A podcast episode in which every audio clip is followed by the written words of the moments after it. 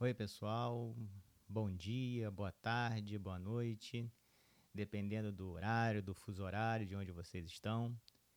Então, vamos começar essa série de podcasts com meus pensamentos, pensamentos motivacionais, pensamentos que vão fazer com que você repense a sua vida, tome uma atitude para que as coisas mudem e se transformem na sua vida.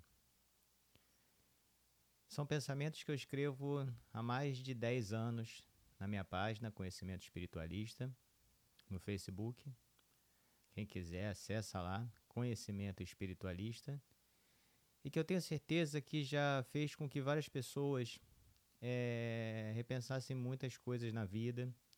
É, esses pensamentos ajudaram as pessoas, as, as pessoas a, a tomar uma atitude, de repente, que está travada aí há muito tempo e que conseguiu. Eu, por que, que eu escrevo pensamentos?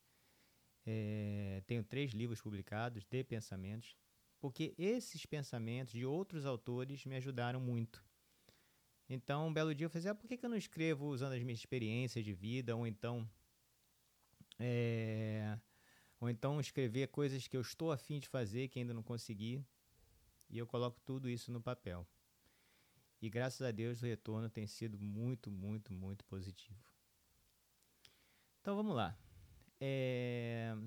O pensamento de hoje tem muito a ver com postergação. Postergar. É, deixar para depois, adiar as coisas. E aí a vida fica muito lenta, fica muito repetitiva.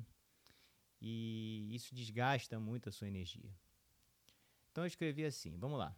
Amanhã eu faço ou começo? Aí eu botei assim, ironicamente, será? Então vamos lá. Por que amanhã e não hoje? O que te impede de começar hoje um novo ciclo? Esse amanhã eu faço tem grandes chances de não acontecer e com isso você acumular mais um projeto na sua vida. Pare de postergar o que precisa ser feito. Uma atitude sua pode modificar, pode modificar muitas coisas na sua vida. O que não pode é você ficar nesse aprisionamento energético esperando que o milagre aconteça. Não vai acontecer.